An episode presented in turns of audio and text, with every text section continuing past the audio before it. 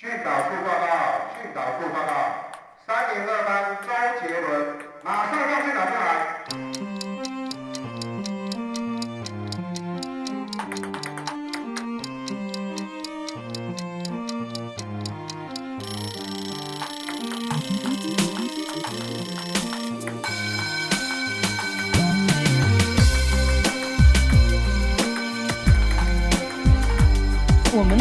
考是非常特别的，其实今年的情况跟那年是有点像的，就所有人按照考场排成一大列在操场上，然后上面就广播说现在开始测体温，然后就大家所有人拿出这个 体温计插进自己的胳肢窝，然后就这样夹夹五分钟，然后那个老师从头抬头到一个到后面一个个来读你的那个体温指数，然后这时候广播就是大喇叭又开始了，体温超过三十七度的同学请到旁边的呃露天隔离考场，然后。就是很惊讶的是，走了一大批人，能有能有一半的人走出去了，因为因为那天可能他太紧张了，体温就太高了。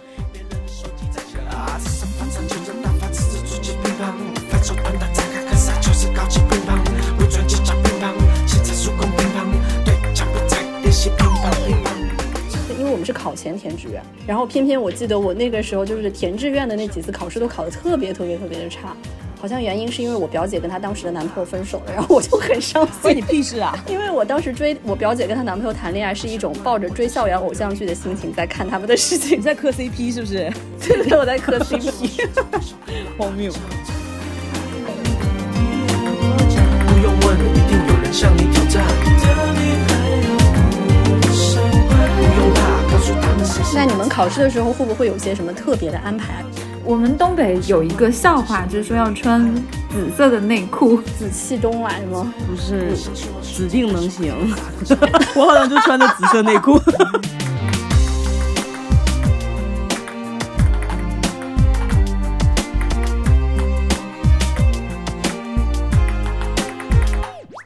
高考，我认为它是我人生的出口，就不是说它会让我成功或者怎么样，就是它给我提供了一个逃离的方式。我当时所有的注意力都放在我高考之后就可以离开那个鬼地方，对我来说，它这个意义是最大的。你只是想，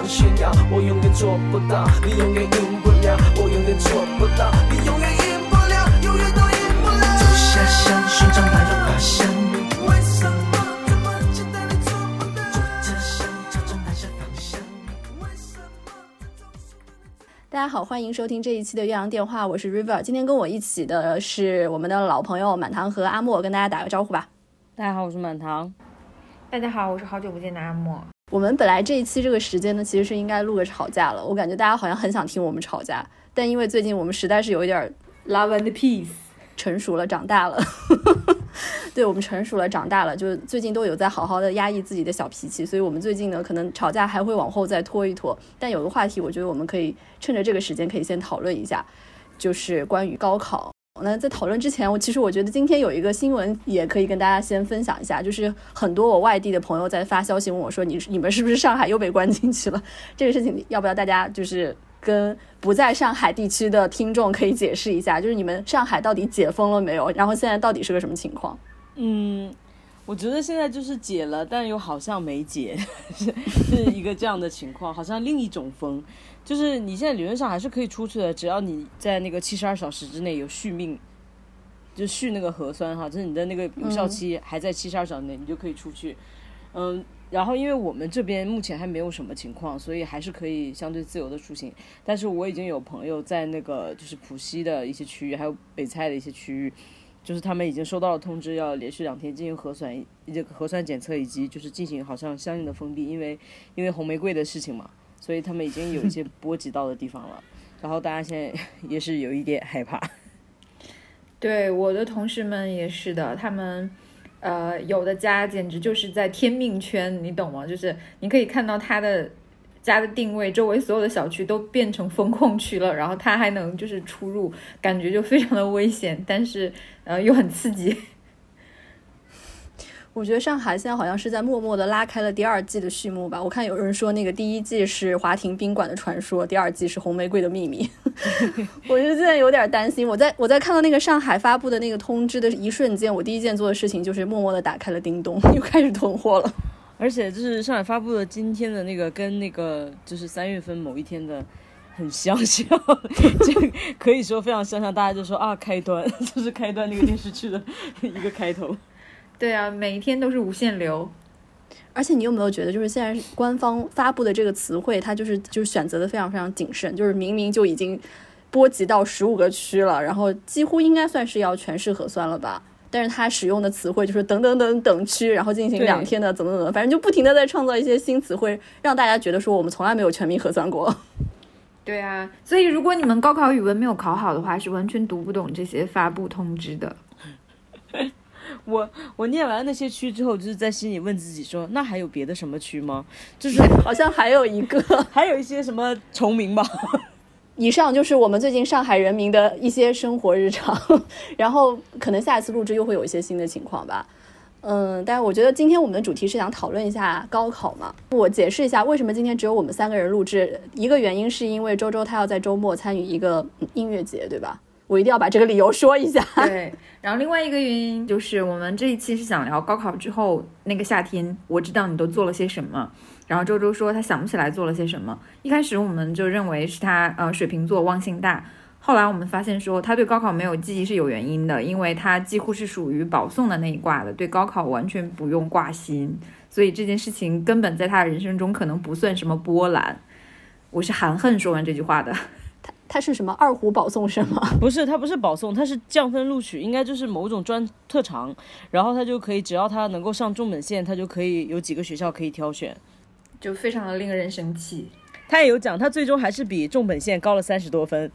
对了对了，他成绩最好，你怎么不说他考研成绩第一嘞？是他考研是第一。啊，真的吗？哎，我对他多年以来都有点失敬了。那你可真，人家全国第一。哎，我不知道你们每年会不会关注高考的话题啊？就很难不关注吧？就就首页上一定会刷到啊。会推给你啊，主要是就是一些考题。呃，主要是语文考题，因为化学、物理之类的早就不会了呀。那你们有关注今年的高考题吗？我们不是讨论了一下那个《红楼梦》的那个东西吗？这个题我跟你讲，就是光朗诵它可能都蛮费力的。当时你们看到这段素材的时候，你们内心的波澜如何？每个字都认识，连在一起，他想让我干嘛？嗯，我觉得我也可能就是想很久也写不出来，就如同我本人在高考里确实做的那样。我觉得我可能会就是类似于像现在做 PPT 卡拉 OK 那样，就是虽然不知道自己要说什么，但是我会不停的写下去，搞不好万一阅卷老师是个瞎的呢？就是一定要填满。对，再加上我字写的也不丑，好歹应该能拿个及格分以上吧。那所以你们自己当年的高考作文到底写了些啥？我我真的不记得，然后你那天问我，我连那个题都记错了，我只记得那个题很奇怪，我就记得很奇怪，然后很模棱两可。就是我当时就是前面做完了之后，就开始想这个作文题，我真的是有半个小时在想，然后无法下笔，但最后就时间实在来不及了，然后我就开始写了，就是在打铃的铃声响之后，我才写完最后两个字，然后画上句号，就是被被老师把卷子扯走的这种情况。那个句号就是可能还瓢的，然后他就给扯走了。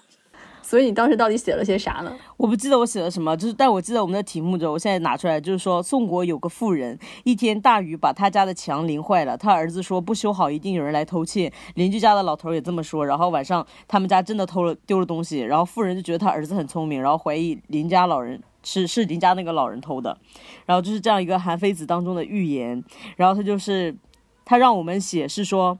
嗯，我们在认识事物和处理问题的时候，感情上的亲疏远近和对事物认知的正悟深浅有没有关系呢？是什么样的关系呢？然后就这个话题来写篇文章，神经病啊！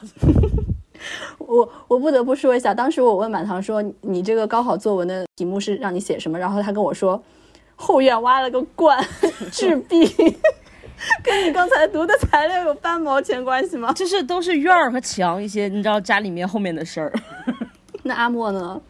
我那一年的题目，因为满堂比我高一级，我们俩是一个省份的，所以我记得当时他们的那个高考卷出来的时候，我们就是一片哀嚎。然后我们的那一年好像就变得特别的简单，就特别的读者或者是意林。年轻的听众朋友们可能并不知道这两本杂志是什么，《读者》和《意林》。就是非常的鸡汤。知音吧，知音他们应该知道吧？对哦，对我那年的题目是说采访一个名人的妈妈，说，哎呀，您有他这样的儿子，一定很自豪吧？然后妈妈说，是的，不过我还有一个儿子，他也让我感到自豪，他现在正在地里挖土豆。这位母亲的话令人深思，功成名就的确让人骄傲，但平凡充实也足以令人自豪。请结合自己的感受和经历，就平凡与自豪这个话题写一篇文章。然后我记得就这一篇，我当时看到作文的时候，我就妥了，就是开始认真的从那个选择题开始答，因为我觉得我不需要花时间去考虑这个题，这个题要怎么写了，因为就我来说，我就把我的鸡汤库随便掏一掏，应该就可以掏出一篇故事了。他的题很明确啊，我们那个超容易写跑题耶。我记得我我我不记得我最后写什么，因为我自己陷入在这个就是逻辑的呃论辩里面，自己没有办法自拔，就是觉得说不远。阿莫这个没有我当年的高考作文题更明确，我们干脆是命题作文，直接就是、啊，还有这种作文呢、我以为就是消失在历史上，我那时就以为消失在历史上了。没有没有，我们我们是命题作文，我们经常有命题作文啊，而且最扯的是我们那年高考的语文作文是当年也不知道前一年的中考作文题，真的是看不起我们，太扯了吧，好草率啊！真的看不起我们，叫必须跨过这道坎，我真的很不好意思说这个哇词。，这真的很符合你天道酬勤女孩的设定啊，你一定会跨过去的呀。想必你得了高分。对，而且我还投入了很多个人的精力和个人的情感在这个命题作文里面。我是不是唯一一个记得我自己高考作文写了什么的人啊？好厉害哦！我真的什么嗯、呃亲疏远近和什么政务深浅，什么东西啊？哎，现在让你写，你还能写出来吗？我现在想都就想不明白，我这是要我表就是嗯，我不知道他要我表达什么。你知道我必须跨过这道坎写了什么吗？你怎么了？跨了什么坎？我写的是我当年一个人背井离乡来到上海这座大城市读我刚才就。想说，我刚才说你想想跨越就是那个浙江跟上海的边界线吗？没想到，天哪！对，我就是跨越了这道线。那那个除了语文呢？就其他科目，你们有关注今年的考题吗？我就是今年又发现，好像说今年的数学题蛮难的，就是因为每一年只要数学题稍微难一点，我们那一级的数学题就会被拿出来鞭尸，就是 你就可以就就看到底下就有很多啊，难道还会比零三高考更难吗？就是 这样子一些评论，然后大家就说，就是有些人就像评论说，我每一年就是有这个消息我都出来看一看，然后看一看，我们还稳稳的坐在宝座上，我就放心了。怎么了？你们是有多难？我不记得，就是我就是真实见到的是，我们高考考完数学出来的时候，有很多同学是哭着出来的。你哭了吗？我没有，就是我我我莫名其妙考的挺好的，然后我就是考完之后我就想说还行啊，这题不是特别难。然后我出来之后刚想跟我的好朋友对答案，然后他的脸色超阴沉，然后 然后我在看附近的人都哭着出来的，然后我就也没好说什么，就想说是不是我有什么问题。那你作为零三就是高考传说中的一届，你没有自己亲自去做一下今年的高考数学题吗？我现在做还能认识个什么呀？就是那个时候是你知道智力和就是知识储备的巅峰，从那之后就一直在走下坡路。哎，我真的去做了，我做了今年的高考数学题，你真的好疯啊！你这个天道酬勤。我做了选择题，然后第一题大概就已经用了十分钟。不是你还能读懂题目这件事情就已经有点嗯，可可是因为好多公式就是你已经不记得了，你就很难做。对，我就是必须要提出来，零三级高考真的超级就是很抓马的一年。在快要高考的时候，有一个叫杨博的人，他去偷了考卷，而且真的被他偷走了。所以当年启用的高考试卷是备用卷，就是本来不会被拿出来，所以才是特别难的。然后呢，更扯的是，是我们在高一的时候呢，大家就说分文理班，然后我们都已经分了文理科了，大家就是相安无事。然后我我们就是理科生就在文科上文科的课上面睡觉，然后文科生就在理科的课上面睡觉，大家就这样平静的度过了两年。然后到高三的时候，突然说我们这一届要考大综合，就是我们就是相当于要考九门。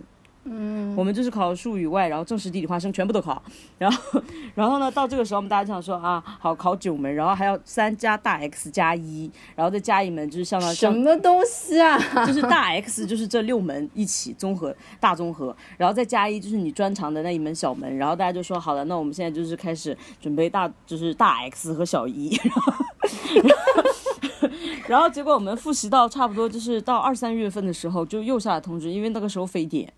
然后非典就说为了避免聚集，因为如果你要加一的话，就相当于你后面要多六门考试，要考四天。然后为了避免聚集，我们高考缩成两天，所有一又取消了，就是几几经周折，然后呢。我记得当时对于理科生来讲，我们可能还算好一些，因为我们补文科也就是就是背诵而已。我觉得文科生头真的挠掉了，就是就是就是他们要补从高一到高高三所有的就是理化生，我觉得他们真的很很惨那一节。那你是文科还是理科呢？我是理科啊，啊，你竟然是理科生啊？你开什么玩笑？我是理科好不好？那你怎么会从事娱乐业的工作呀？我是理科生啊，我理科我理科成绩比我文科成绩好挺多的。那个可怕的数学考试，其他同学都得九十几分的情况下，我拿了一百二十一分。OK。嗯，终于让你说出这句话来了。呀，但是我不得不说，我今天去查一下成绩，我才发现原来我的一就是语文只有一百零六分，就是因为那个作文，就是我写不出来的那个作文，快气死了。对，然后我跟满堂，我是满堂下一级嘛，然后他们这一级就给了我们前车之鉴，所以我们大概从高二开始，老师就说不许偏科，然后六科必须所有人都要学，然后就也没有什么，而且我们也觉得说，哎，会不会后面还有通知啊？比如说分呃文理或者是那个有再有小 x，所以每一科大家都很用心，就生怕万一政策一变，我们之前的努力就又都白费了，所以每一科都很用心。你们还记得就是高考的前一晚你们都在干什么吗？就是当晚你们睡得好吗？我高考前一晚没睡好，因为我就是在重大考试，也不知道太兴奋还是紧张，就会睡不好。嗯，所以我那天就记得很明确，我是睡不好。然后第二天早上就要去考试，然后第二天高考那一天又是我的十八岁生日，嗯，哇，这什么偶像剧桥段？然后就是考完试出来，就是嗯，还有人拿着鲜花在给我，然后这样说什么东西啊，什么东西啊？我睡得很好哎，就我就会觉得终于一切都要结束了，就是我就很踏实。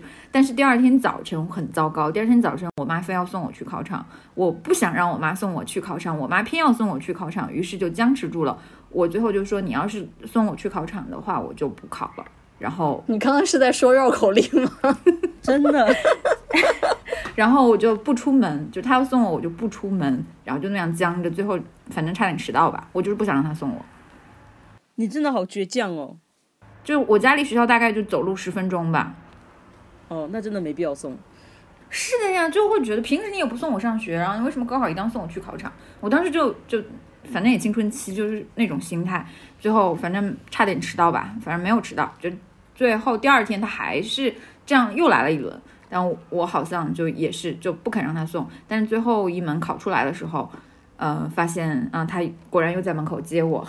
满堂，你爸妈有送你吗？我中考的时候出现这个情况，我妈说要不要送我，我说不用送，然后她后来没送。但后来她跟我说，她虽然没有送我，但是她一直到后面尾随我，就是 她一直尾随我，看到我顺利进了考场，她才离去。就是，然后我中考就是还有体育考试，然后也是就是，嗯，我当时脚受伤，所以说后来补考的。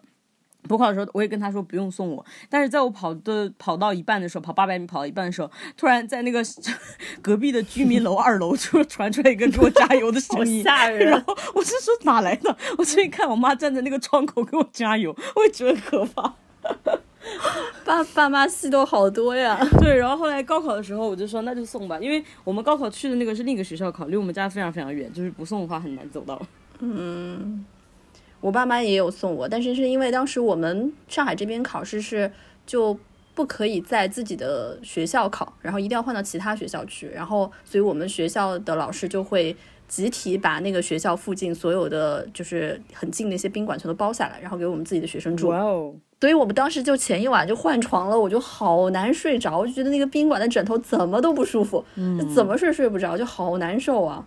然后我爸妈也是送我去了，但他们就是没有送我什么，就像你们一样什么殷切的目光望着你，他他们就去考场旁边的一个按摩店在那儿做按摩，就又又想表达要送我，但是自己又很怕累着。我记得我们当时很多家长就是因为我们也是去另一个学校考嘛，他们就是好兴师动众，在旁边就是租了宾馆或什么的，中午让孩子过去午休，然后就睡一觉，然后下午再考试什么的。哎，我们都是这样子的。我就中午还坐车回家，然后吃饭，下午再来考试。嗯，那你们考试的时候会不会有些什么特别的安排啊？就比如说，我看今年网上就很多人分享说要穿什么颜色的衣服啦，然后我记得当年我们那个说法还说就是要穿 Nike 的鞋子，为什么？对，就上面是勾嘛，哦对，就吉利啊什么的。哦，我妈还专门去算命，说我那天要穿绿色的衣服。荒谬！你妈从那时候就很迷信了。对对对，然后我就记得我穿绿色的衣服，然后又穿 Nike，我妈就觉得说稳了稳了。我们东北有一个笑话，就是说要穿紫色的内裤，对，紫气东来吗？不是不，指定能行。我好像就穿的紫色内裤。这只有你们东北人的发音才能表达出这个意思吧？对，但我没我家没什么说法，我就随便吧，我这就非常随便。而且我好像就是在我自己学校考的，所以完全没有什么就是更换环境之类的不安之类的。但我我我只记得高考前几天，好像大家还是不知道自己的考场，还也不知道自己考号的时候，就是所有的人都会抱着一种心态，就是我很有可能跟我认识的人分到一个考场。那个时候我就变成了就是学校炙手可热的，嗯，就是大家都想联络的人，就是好多年没有说过话的，比如说初中同学，他可能跟我们不在一个高中，都会跑到我们高中来找我，就是呃，就是意思是说，万一我们分到一个考场，就是给我看看答案之类的，从来就没有那么受欢迎过。我们那一年高考，就是我们那年高考是非常特别的。其实今年的情况跟那年是有点像的，因为今年上海高考不是因为疫情的原因延后了一个月嘛，就变七月七八九。其实，嗯，就是让我想起来我们当时，因为我们是第一年六月七八九的，就是现在很多年轻人可能已经不知道这个事情了。就是在零三年之前，所有高考是在七月七八九。然后我们那时候都是什么炙热的七月啊，就是类似于这种的口口号。然后从零一年开始，他们好像是计划说要调到嗯六月，但是没有确定，也是到后面才确定的。就是好像是因为七月份有很多地方已经非常非常热了，因为那个时候空调也不是这么的普及，可能对某些地方的考生来讲有点太艰难了，无论是复习还是考试，影响状态，所以就调到六月了。但是对于就是学生和老师来说，他们就觉得。不，这对于学校来说，他们就觉得少了一个月复习时间，再加上政策一直变，然后他们就一直如临大敌。然后我们的同学们都非常开心，因为可以多放一个月假。然后这是第一次，而且我们那年因为是非典，到六月份的时候，其实还是有在，就是也是跟今年疫情一样的情况，而且当年。没有现在这么先进，还可以做核酸，然后现在就是做那个呃扫体温，就是有那个什么那个耳温枪啊，什么东西都可以照一下就走了嘛。我们记得我们当时到高三的最后一个假期，每个人在教室里面都备了一个体温计，每天早上就是都要拿出体温计来自己量体温，就大家 齐刷刷的然后把它伸进那个嘎吱窝里面去，然 后然后再拿出来，老师一个个看那个体温，然后还有同学就是因为那个。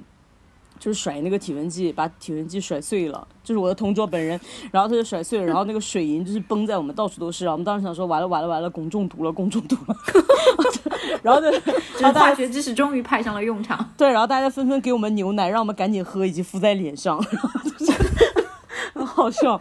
然后到高考的当天，就是所有人也是要携带体温计的，然后那个场面非常的壮观，就是所有人按照考场排成一大列，在操场上铺满整个操场的人，然后上面就广播说现在开始测体温，然后就大家所有人拿出这个 体温计插进自己的胳肢窝，然后就这样夹夹五分钟还几分钟，然后那个老师从头抬头到一个到后面一个个来读你的那个就是就是你的体温指数，然后这时候广播就是大喇叭又开始了，就是那讲台上人就说。体温超过三十七度的同学，请到旁边的呃露天隔离考场。然后就是很惊讶的是，走了一大走了一大批人，能有能有一半的人走出去了，因为因为那天可能他太紧张了，体重体温体温就太高了，有一半的人走了，然后大家就是。很很很惊慌，然后等到后面之后，他们又在那边复测，然后又回来了，就是又回来重新进去考试。但是当当时就是所有的外面的以前学校有那种车棚什么东西，都是布置成了考场，就是如果你体温异常或者什么话，你就单独在那个露天的环境考试。天呐，我就是像在听历史故事一样，非常的妙。就是每天，我就是想说，他那个操场能有一万人吧，一起测体温，夹着个胳肢窝，太好笑了。而那个广播就跟现在做核酸一样吧？对啊，而且是同时，就是荒谬。嗯，也感觉这个非常的特别。然后就是，就今今年的情况，其实还是有点像感觉。嗯，那你们当时考完有有会跟同学对答案吗？这是当然要对啊，那不然呢？我们是一个很重要的流程，就是估分，是呃考试后面最重要的一个流程。我当时就是我们有三个同学，就是我还有另外两个同学，我们是放学一个方向的路上的，我们每天一起放学回家。然后那个同学，其中有一个同学成绩非常好，然后他在后面他第三轮复习的时候，他就有带着我们一起复习政史地，因为我们另外两个人就是前面丢了太久，文科实在是太差了。然后这个同学真的起到了非常关键的作用，他在考前就嘱咐我们，就是他在考试上就就是在考前就一直在放学的路上提问我们，然后帮助我们复习，然后考前就嘱咐我们说，我们在考试完的第三个礼拜天约在某一个健身房的会议室，然后他就帮助我们一起来估分，然后后来我们三个人就是他本人估分好像只差了一分，还不是一分不差。然后我只估差了三分，就是另一个同学也只估差了三到五分，就是在他的帮助下。但是我们班当时有特别奇怪的现象，我至今也想不明白，就是我们班有一个同学估高了一百分，还有一个同学估低了一百分。我我是不是试卷错了？他们两个人，我想说，哈，你们对自己有没有点数？就是估高一百分那个同时，就是那个同学平时就比较骄傲，就是还可以理解。估低一百分那个同学真的很惨，就考挺好的，结果就报报呲了。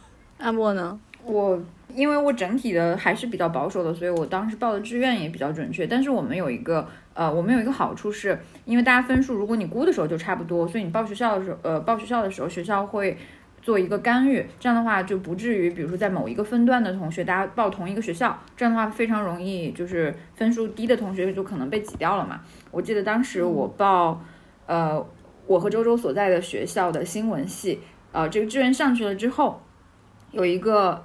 呃，男生他也报了这个学我们学校的这个新闻系，老师就找我们俩谈话，说你们两个分数非常的接近，你们两个不应该报同一个专业。然后那个男生他可能也比较随便吧，就是他理科是呃他本来是理科很好的，他就随便说那我换吧，他说我换去 满堂同学学校的新闻系，但是他可能就是觉得自己的分数也就只能在这些学校里找，所以他不管哪个学校的新闻系都 OK，所以他报了。呃，满堂本科学校的新闻系，但是好像因为那一年报的人还比较多，他那个分数居然被调剂了，调剂去了你们学校的化学系，嗯，比比新闻系好一些，其实。对对，然后所以他嗯，现在毕业了，是世界五百强的高管。对，所以我现在就觉得，嗯，命命运果然在冥冥之中写好了他的剧本呢，不然的话，他可能就会成为我现在一个中年失业妇女。所以你们当时报志愿都是自己按照自己的心意报的吗？完全不是。满堂先说，我我当时最想报的就是当年的北广，现在的中传。我记得当时我们有一本杂志叫《求学》，然后就是他就会嗯告诉你，就是现在有什么排名啊，大学的排名啊，什么东西的。我就把那个排名第一页剪下来贴在我的那个就是。嗯，书桌前面就是说，老子就是要上这些学校，但是这里面又没有我想上的北广，于是我就把北广手写在就最前面，清华和北大最前面，然后就写北广，意思是说老子就是要去这个学校。然后北广都没有想到自己有一天能写在清华北大前面。对，我就写这个学校。然后，但是后来高考填志愿的时候，我爸就是他就说我只有一个要求，就是你嗯要学数理化，他就说你就是学文科没什么用。然后，然后再加上我，因为高考考的还挺好的，就是超过北广的分数线有点多，有点浪费，所以我就报了别的学校，然后就报了一个工科专业。那你看，你这不是兜兜转转还是进了娱乐圈吗？对啊，就是所以后来就是考研的时候，我就直接跟我爸说，那现在你要我学数理化，我也学过了，就是我现在就是想学自己的东西，他就也没什么话讲，说那随便你吧。那阿莫呢？我我当时最想报的学校是呃黄河以南的。某些学校，黄河北我一个都不考虑，因为我妈说了一句：“哎呀，你报北京或者天津的吧，这样的话我出差就可以去看你。”我被这句话吓到了，所以我当时就嗯，在我心里就是以黄河、长江这条线，就是北边的绝对不考虑。本来很想很想去南大历史系，我忘了当时是因为哪本小说还是什么，就很想去南大读历史，想学考古。结果报了这个专业上去之后，又被我班主任打回来了，好像他是直接打给我爸妈的。就是通过他们把我的志愿给改了，我后来就有一点摆烂的心态，就是既然你们不不让我报我想去的学校和专业，那随你们便吧。然后后来是他们帮我报的，就是我和周周所在那个学校的新闻系。我当时其实也有也有这个考虑，就是说要远离北方，也是一个一定要往南方去的这样的一个想法。嗯，而且当时我同学就有一个人说，你看上去好像好像上海人哦。然后你又来了。对啊，我就是我就报了上海。但是我当时觉得很奇怪，就是你想那个时候报志愿，其实，嗯，对于就是这么大的孩子来讲，是一个很懵懂的事情，就是他没有那么多很理智的考虑。对于我来讲，我当时就是在想哪个学校的名字稍微好听一些，然后按照这个就是在那个分段里面去选哪个学校听起来顺顺耳，感觉我像是这里的人，然后就 就就然后就这样去报的。南开啊什么，就是两个字的名字，就是我就不会报什么什么什么大学，什么什么什么科技大，我就觉得这名字不好听，我看起来不像里面的人。但是我知道我当时有个同学特别贱，他就跑他说你是不是报了炮兵学院？我说 why？他就说你看上去好像炮兵学院的，气死我，气死我。我的那一届应该跟满堂那一年很像，我也是上海历年以来最难的一届高考，因为我们是考前填志愿。哎，对这个我真的觉得很妙，就是我有问我同学，他们是考前报志愿，我想说哈，你们怎么知道你能考多少分啊？就是猜的。我还记得我当时，因为他会在你考前填志愿的那几次参考考试，就是都是会给你全区排名嘛，然后就考很多很多次，然后给你一个参考。然后偏偏我记得我那个时候就是填志愿的那几次考试都考得特别特别特别的差，好像原因是因为我表姐跟她当时的男朋友分手了，然后我就很伤心。关你屁事！因为我当时追我表姐跟她男朋友谈恋爱是一种抱着追校园偶像剧的心情在看他们的事情，对 对，我在磕 CP，荒谬。对，然后他们俩谈恋爱什么的，然后我都贡献自己的就是饭卡里的钱去给人家谈恋爱，神经病！我跟你说，我们高考之前有好几个事情是很值得分享的，就是我们当年的高考状元就是一个男孩子，他去了清华，然后最妙的是他的女朋友就是是以美术生的身份提前先进了清华，然后就等着他考进去，然后他真的考了状元，然后考进了清华，他们两个人就是成就了一段佳话，清华之恋有没有？后来分手了吗？嗯，Nobody cares。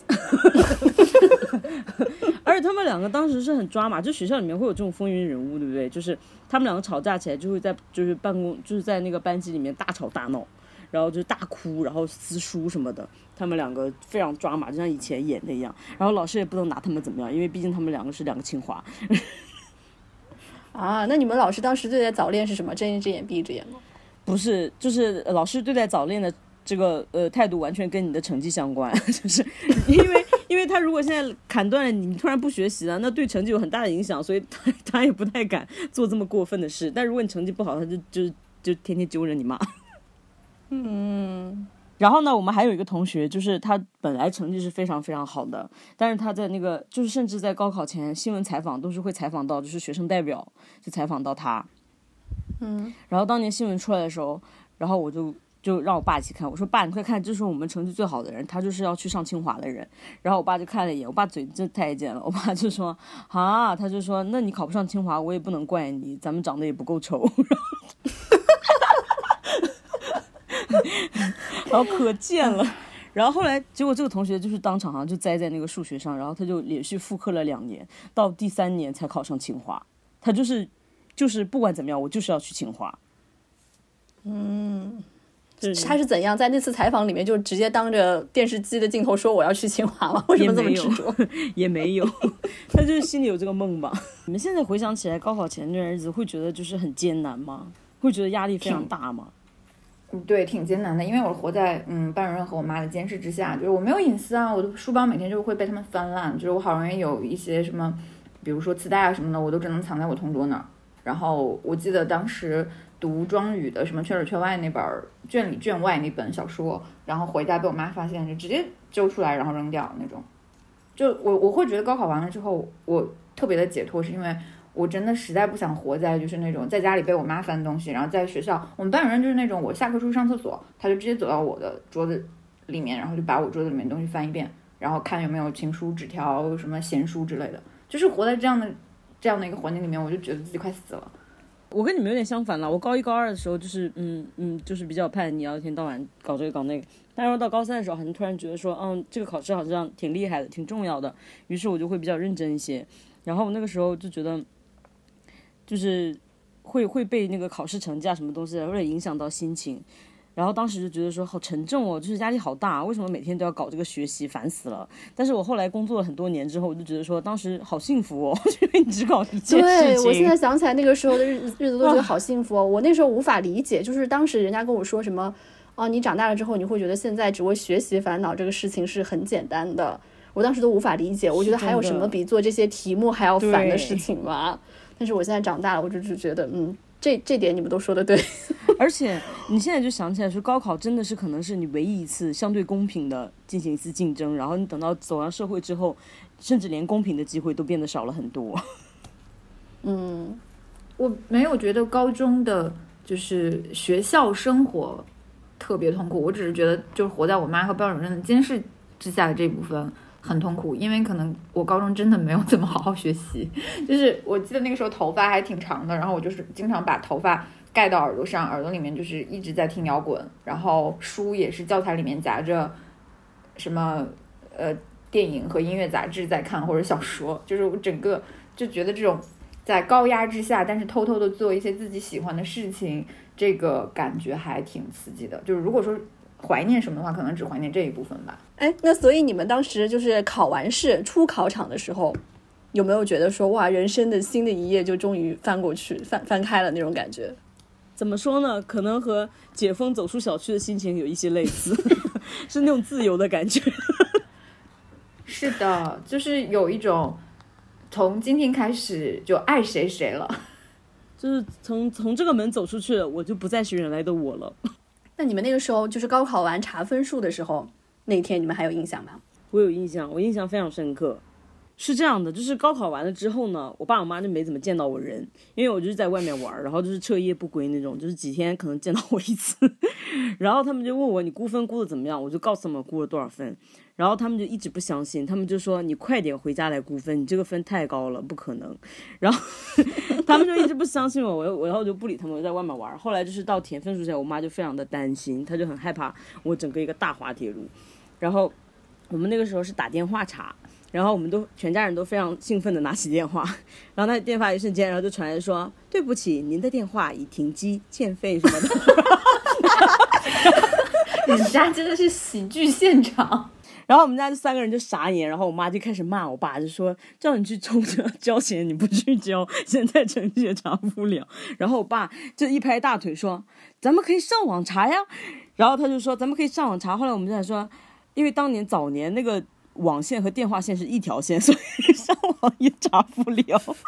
然后我们就坐在那，又陷入了沮沮丧，说这怎么办？后来我爸就说啊，我们可以用手机查。然后后来就是用他的手机，嗯，查到了这个分数，就是印象很深刻。是那分数报出来的一瞬间，你你爸妈的表情精彩吗？很精彩啊！他们两个就是就是感觉他们前面憋了很久不敢跟我讲，然后他们在这个时候才讲说你前面估那个分，我们都吓死了，我们都觉得你疯了，就类似于讲这样的话。他说现在才觉得说啊，原来你真的就是还行。那我跟你的经历很不一样哎，就是我估的分数，嗯，学校老师觉得我保守，然后我爸妈可能也觉得我谦虚，因为毕竟在我们家谦虚是一种美德。最后我的分数出来了之后，他们问我要不要复读。然后我坚决不要。然后这个时候，就我老家的什么姑姑啊、叔叔啊之类的也开始打电话过来，然后问要不要复读，因为他们早就把呃，可能早已经就把我要上清华北大这种话吹出去了。然后就可能嗯，那真的压力很大。对，但是我就坚决不要。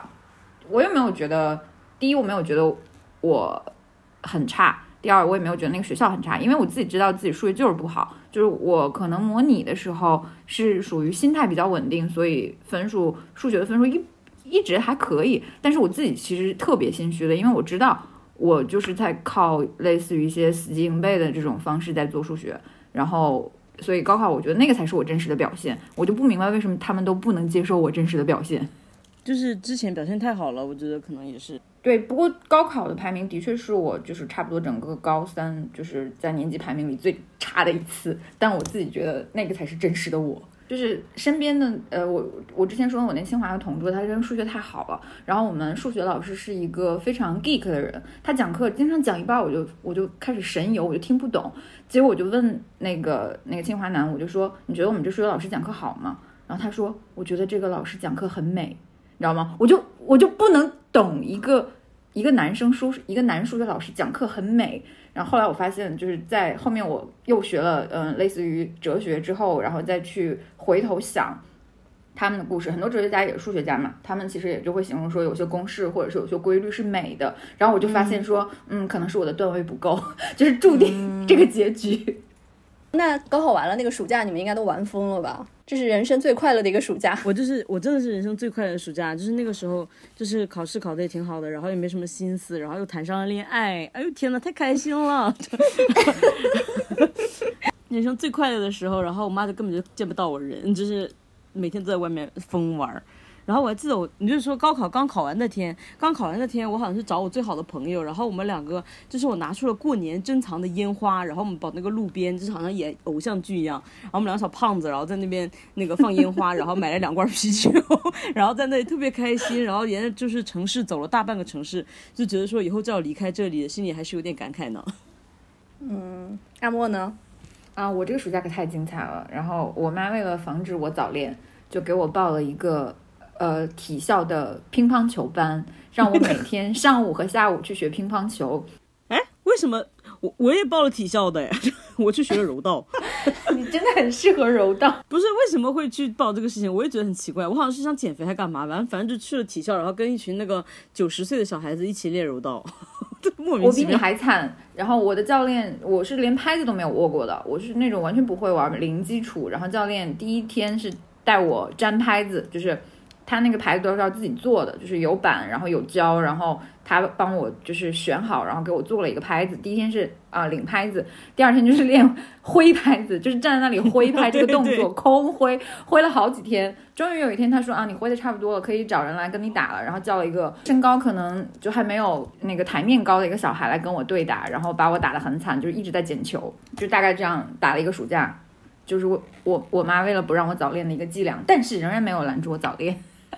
怎么你跟你的乒乓球搭子谈恋爱了吗？没有。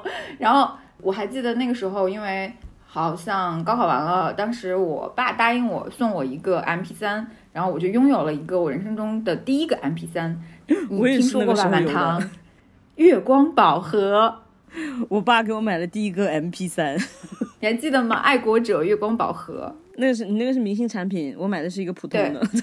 然后呃当时我记得应该就只有三十二兆吧，还是六十四兆，反正就，只就是只有很少很少。就是就你最多可能只能放就质量好一点的，可能也就只能放十首歌。但是然后呃还要把它挂在脖子上，然后还是有线的耳机。然后当时我还有一个小灵通，就是上面还有一个挂绳。我记得当时有一天就是在街上偶遇到了我的前任，当时还是在暧昧阶段的那个前任。然后他看到我说。你好像是一个在充电的机器人呐、浑身下插满了各种各样的线。现在想想还挺浪漫的。时代的眼泪，对，你们高中都毕业了，还叫什么早恋啊？就已经可以正常谈恋爱了吧？没有，也没有。对，那个时候家长的口风还是要说，上了大学也不能荒废了学习之类的。对。对，然后他们大学大四的时候说：“你怎么还不结婚啊？”我记得我当时跟我那个女朋友有点过从甚密，然后我妈当时有问我说：“你们该不会是同性恋吧哇哦，那你怎么说？？”我现在很后悔，我当时就应该就事出柜，因为那个时候他们还年轻，你知道，心脏比较 抗打击。呃，现在就有点啊，为时已晚。我那个暑假也没有很快乐啊。我那个暑假，我妈也给我报了一堆的班儿。我记得是那个还有个班儿叫新东方香港大学 面试班儿。你好，你好勤劳，我们都只是去做些体力的活儿，你你你又在做什么？就我妈给我报的一些新东方的学校，叫就是专门培，就是专门培训你去面试各种香港的大学。哇，还有这种班了？不，他们只有上海这边才有，我们那边没有。我那个假期就是有跟同学，然后一起出去玩。我们当时有班里面有就是十来个女生，是一个很大规模的旅行团，大家就一起坐火车去嗯省会城市的一个公园去玩。然后当时整个这个旅程非常的土，就是非常的抠搜，就是大家坐那种慢的火车去。然后到那边的时候是有一个同学，他妈妈本来是在那边做进货生意的，我们就他们去他们进货的那种小小屋里面，十几个人在一间上下铺什么东西，但是觉得非常快乐。就是现在想想就觉得那种关系真的很难得到，就是这十几个人里面，你任意拎出来两个人，大家都是熟的。嗯，然后就是就是巨快乐，可能是我人生最快乐的一次旅程，就是这种感觉，就是玩的像放飞，然后哎，太开心了！现在想起来觉得那你现在跟那十几个人都还有联系吗？甚少。就是你当时会，就是因为你觉得可能之后联系可能会少了呀。然后我们当时班级特别团结，就是那个假期，因为快到八月份的时候就开始陆续有同学走了嘛，就是去去去新的学校嘛。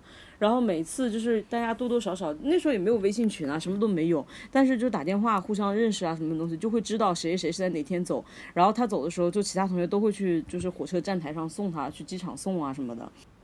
好 感人哦！好感人哦！就是同学就是在那个站台送，然后走的比较早的同学，他就在火车上，大家男生都是帮他搬行李啊什么东西，大家就在底下闲聊，然后就其实气氛也没有怎么样，但是就是就是那个广播开始说啊现在要走了的时候，这个气氛突然间就会变掉，然后然后那个车上同学就一边挥手一边流泪，就大哭，然后 然后底下然后开始唱小虎队的祝福是吗？也没有，但是底下的同学就是也很奇怪，大家就表情变得很奇怪，女生开始流泪，然后男生也就是哽咽就开始哭，然后还有那种就是追着火车跑，然后大喊，就是现在现在想这起来项是不可能发生的，因为你不刷码是没有办法进站的。现在真的很荒谬，就是现在不会有人在喊说这种，我们都是在喊说我会给你写信，你记得给我写信，因为我们都还是用书信在往来啊。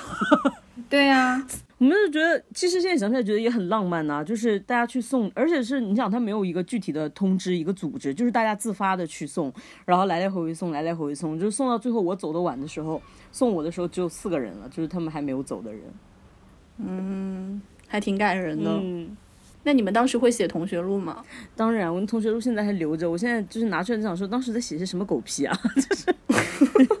哦，我有，我就是有有有一度把它翻出来以后，我就想说，我想做一个节目，就是我现在就打电话给这些给我写的同学录的人，然后当就对着他们念他们当时给我写的些什么狗屁，看他们现在有多尴尬。你现在也可以做这件事情啊！你就现在给他们打电话，然后把他们的反应，我待会儿剪到播客里面。也不用吧，现在真是有点太久了吧，尴尬。尴尬。没有，我我我差不多，我是最开最开始就是应该是高考之前，大家应该有一个写同学录的阶段，就是每天你你你进班级，就是有人塞给你啊，这是我同学录，帮我写一下。然后我那一阵儿就逆反心理特别重，我就觉得这些事情所有人都在做，我偏不要做，我就不做，我就一直到最后我都没有准备同学录。但是高考马上要临近的时候，我就突然觉得，哎呀，还是挺舍不得大家的。然后就是接下来恶心的部分来了。就是我生物学的还不错，呃，我知道毛囊 是可以，就是呃克隆人的，所以当时 我就跟我关系好的同学每个人要了一根头发，然后用胶带把它粘了。你保存了他们的遗传基因呢，遗传档案。对，然后然后我就把他们的头发就用胶带都粘在了一张大的 A4 纸上，那样就是粘，嗯，然后每个人在自己的头发旁边写下自己的名字和一句话，然后呃，我还记得就是我刚刚说说我像机器人的那个前任，他给我写的话是你很丑，但是你很温柔。我现在不明白 为什么一个直男会给自己喜欢的女生写这种同学留言，他是疯了吗？哇，你这个头发现在还在吗？在我前几天还翻出来了，好吓人啊！你看，我真的很 creepy，对不对？对你应该把这个放去艾薇薇的展览上。然后我还没说完，然后那个那个清华男给我写的是正无穷呃负无穷大到正无穷大，我现在觉得果然嗯是嗯上清华的人，我记得当时我们班也有个直男给我写的那个留言，他说就是别人都说你很暴力，但是我不这样觉得，你我希望你就是越打越精彩，只有这样你才能够成为一个拳击奥运冠军。然后我就想说什么东西啊，好荒谬，比我的头发还荒谬。这个直男真的是。太好笑了，你们也我我当时我就记得我初中的时候是抱着这种心态，我觉得大家都在写同学录，我就不写，然后我就后来就真的没写，就有点遗憾。所以我到高中的时候就非常果断的赶紧买了同学录让大家写，但我当时就觉得写同学录压力好大哦，就是人家会以好卷跟你的对，就是跟你的关系亲疏好坏，就是你一定要写满多少字的感觉，我总是觉得好累啊，好要写好多字，就是每天晚自修写完那种作业之后，还要写好多好多好多同学录，我就记得。写好多字，而且我的同学就是在里面大展才华，把它当成那个中国达人秀在搞。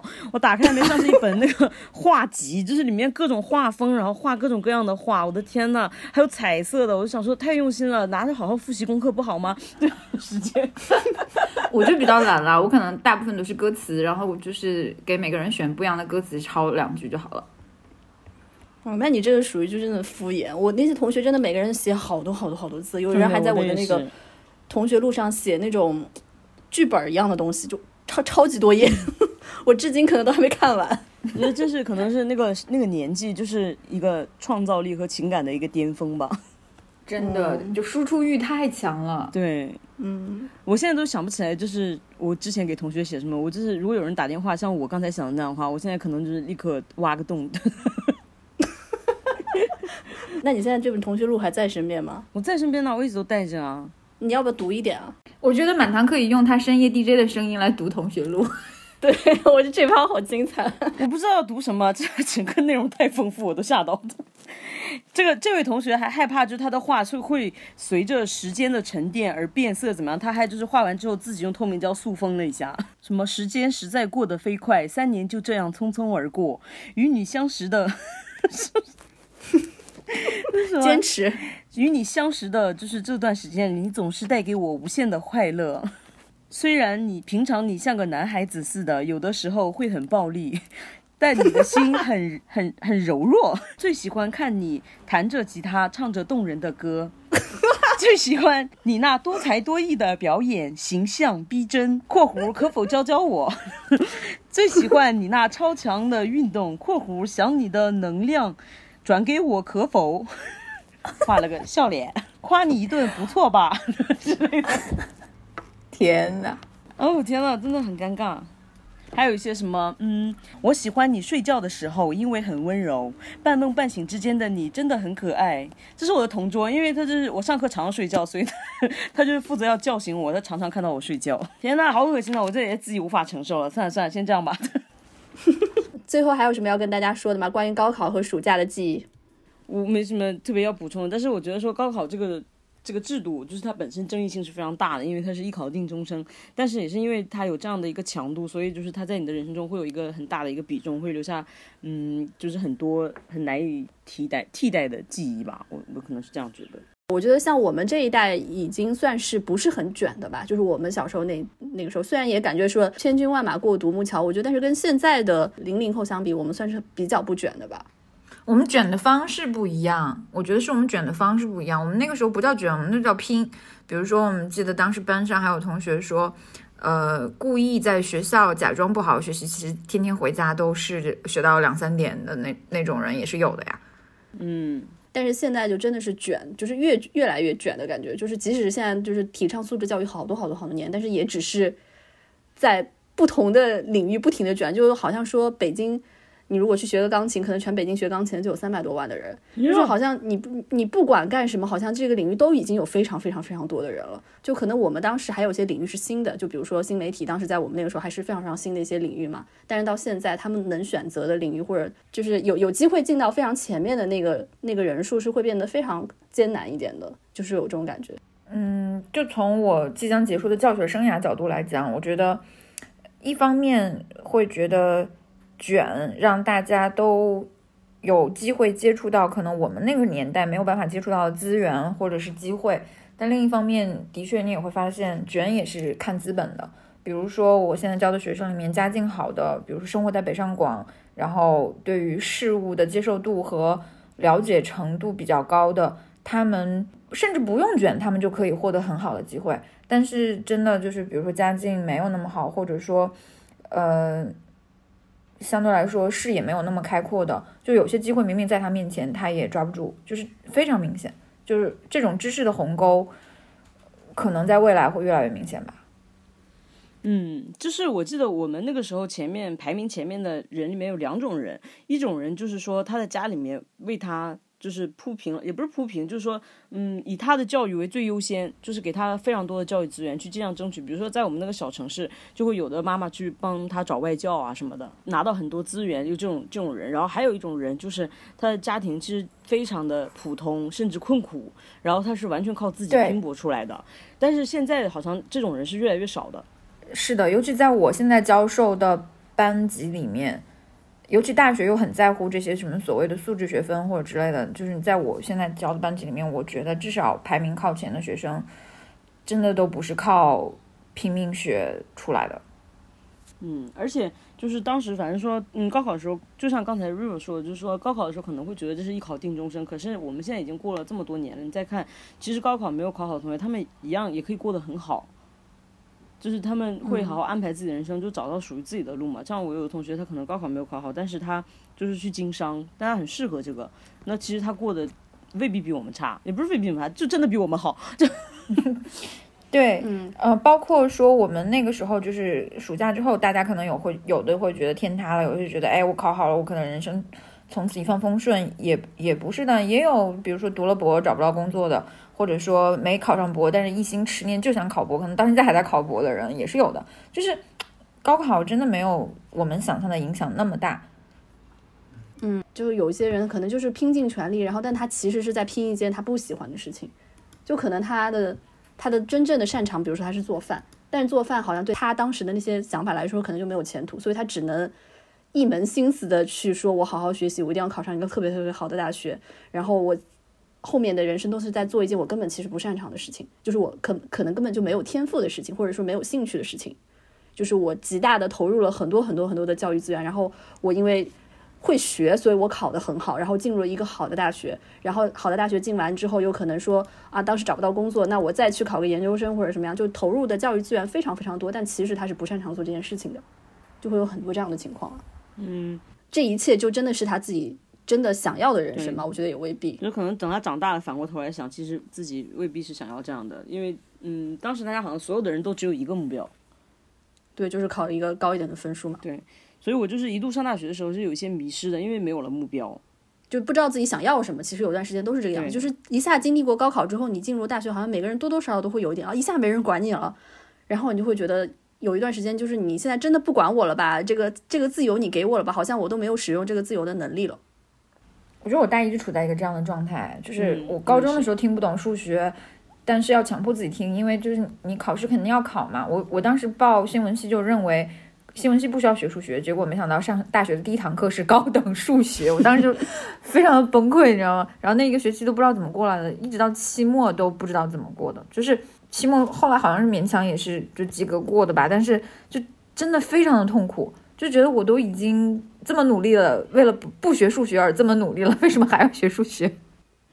嗯，就是高考对人生有什么样的影响吧？就是都我现在以我们现在这个年纪，然后再来回看的话，我觉得它可能就是未必对你的人生的幸福度啊什么东西是有实质性的影响，但是它可能对你的心态有非常大的影响。就是强健了你的心智是吗？对我就是强健我的心智，就是我当时因为我这个人就是很目标导向，然后我完成了这个目标之后，我就会觉得说，那我是可以去完成目标的。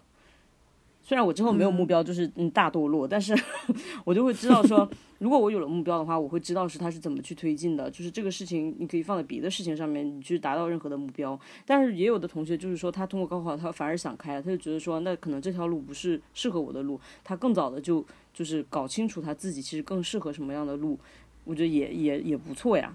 嗯，就就拿我来说，高考那个时候，我非常期盼高考，期盼高考结束发生的一切，就是因为高考，我认为它是我人生的出口，就不是说它会让我成功或者怎么样，就是它给我提供了一个逃离的方式。我当时所有的注意力都放在我高考之后就可以离开那个鬼地方，就所以，嗯、对我来说，它这个意义是最大的。但是后面，嗯、我的人生就不论是读研还是后面。